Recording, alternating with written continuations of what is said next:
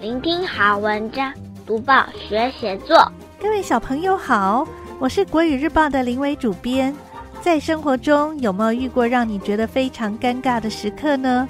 其实每个人或多或少都会经历过一些尴尬的窘境，但换个角度想，我们是不是可以用一种喜剧式的态度去转化这些窘境呢？今天的小作家张若昰，新北市永和区秀朗国小四年级的学生，就为我们分享了他在下课十分钟赶着上厕所的尴尬经历。我们会介绍这篇幽默的文章，说明段落重点、赏析以及喜剧的写作技巧。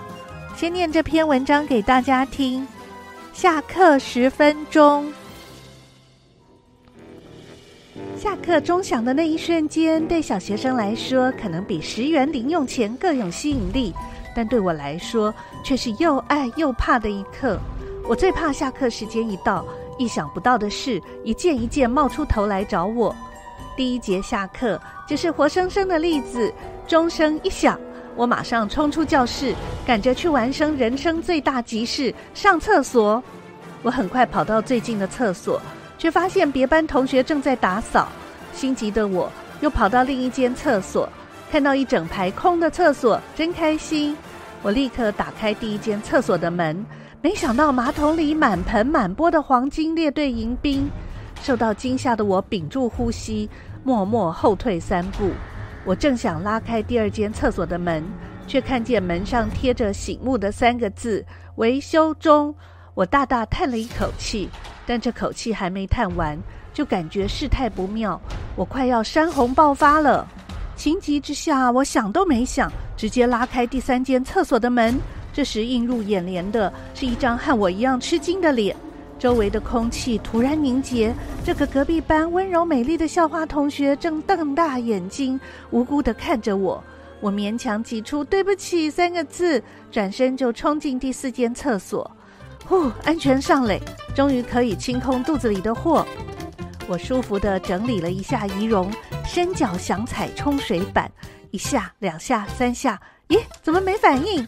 天哪！我只好默默提水消灭刚才精彩的作品。劫后余生的我还没走到教室，上课钟声就响了。最好的方法就是用滑垒的速度快速冲回座位。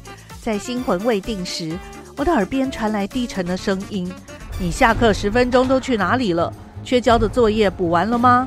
我心虚的摇摇头，一整天的下课时间全部用来补作业。老师斩钉截铁补了这句话，我最宝贵的下课十分钟，因此变成了下课零分钟。现在我们一起来看一看，要写这篇文章段落该怎么安排。第一段，小作家说明为什么下课十分钟是又爱又怕的一刻。第二段，第一节下课。小作家赶着去上厕所，接下来的四段，小作家依序写着打开第一间厕所的门，第二间、第三间、第四间厕所所看到的景象。后面到了第七段，小作家写上课钟响，他冲回教室，惊魂未定时，耳边传来教师的声音。最后一段，当听到老师说一整天下课时间全部用来补作业时，小作家最宝贵的下课十分钟变成了下课零分钟。解析完每一段在写什么，现在我们一起来赏析。今天的小作家写下他在学校上厕所时发生的有点紧张又有点尴尬的事。看了小作家这篇文章，你是不是也忍不住说：“对对对，我也遇过这样的事。”在学校，我们过的是团体生活。和同学一起在教室学习，一起在操场游戏，当然也都会使用学校的厕所。大家一定都很希望能够像在家里一样轻轻松松的上厕所。可惜学校不是家里，家里人口简单，学校则有好几百个人，甚至是上千个人同时活动。因此，像小作家这样遇上意外的事件，机会实在高得多。所以，大家一起维护环境干净卫生也就特别重要喽。除了我们人类以外，还有很多动物也是一大群一起生活，比如蚂蚁和蜜蜂。它们上厕所的时候，怎么保持生活空间干净舒适呢？在民国一百一十二年十一月七日星期二的科学版《动物身外之物》专栏，刊出了群居生活怎么便便，昆虫有妙答。这篇文章为我们提供解答。维持公共环境整洁最简单的办法，就是大家都在野外上厕所。代表者是蜜蜂。不过温带地区的冬天很冷，这时的蜜蜂会聚在一起取暖，不会离开蜂巢。等天气暖和了，才大量飞出蜂巢解放，顺便把累积在蜂巢里的废物通通清除。蚂蚁采用的方法是划定公厕，而且公厕的形式很多。有些蚂蚁会把厕所设在蚁窝外的某个地方，有些蚂蚁会把便便排在巢穴周边，用来辨识巢位或者标示地盘。也有些蚂蚁会把蚁窝里的某个角落当做公共厕所。科学家还发现不少昆虫的消化道里有可以消灭病原的微生物，因此吃大便可能是一种消毒环境的做法哦。第四种方法属于进阶版，就是直接用便便筑巢。是谁这么厉害呢？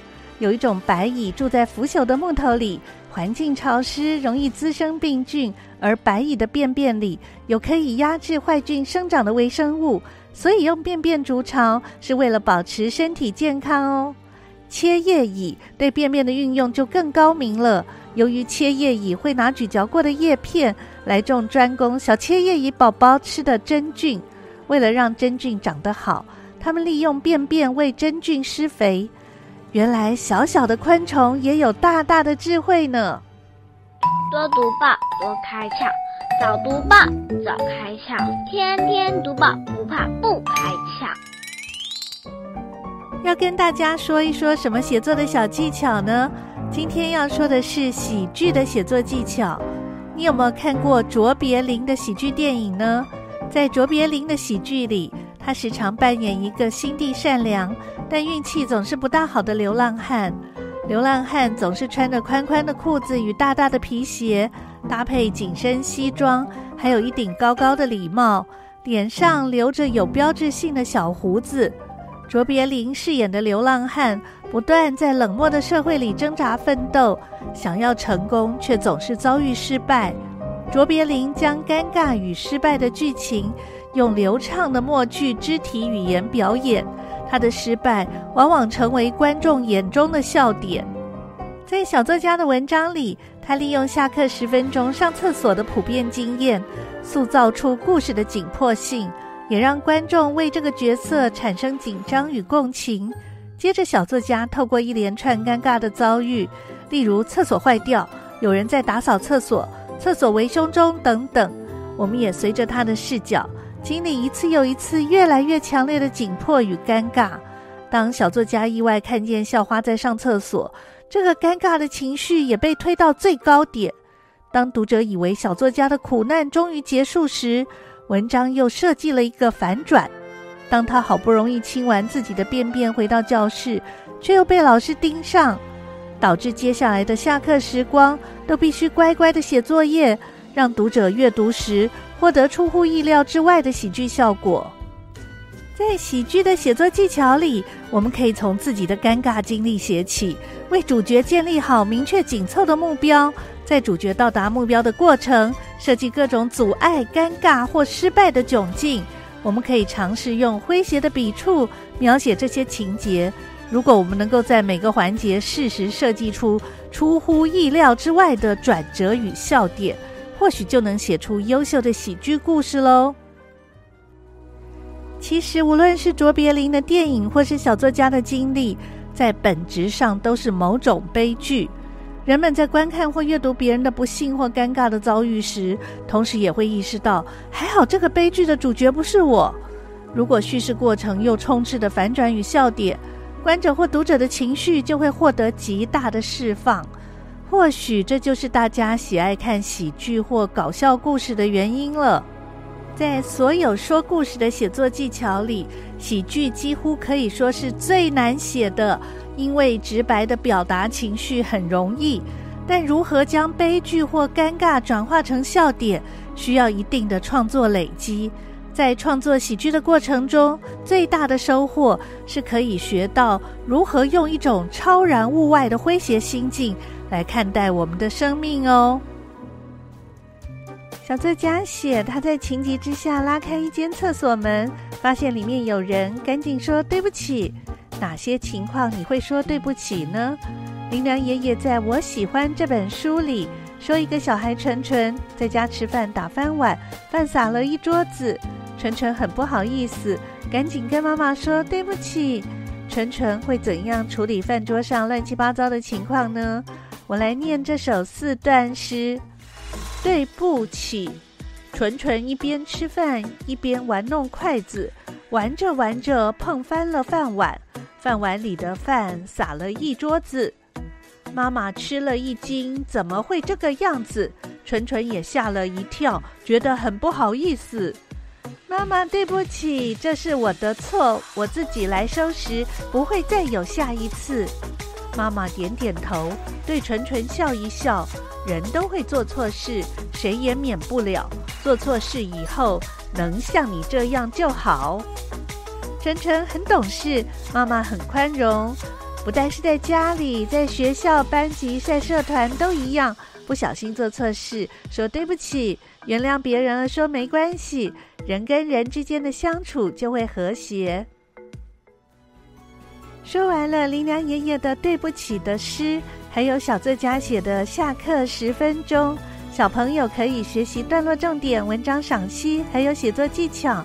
希望小朋友在写类似作文的时候，试试看把我们刚刚提到的写作重点应用上。鼓励小朋友写作文，可以用一种跟文字玩游戏的心情，多试试几种方法，让写作变得更有趣。多读报，多写作，让我们看见更好的自己。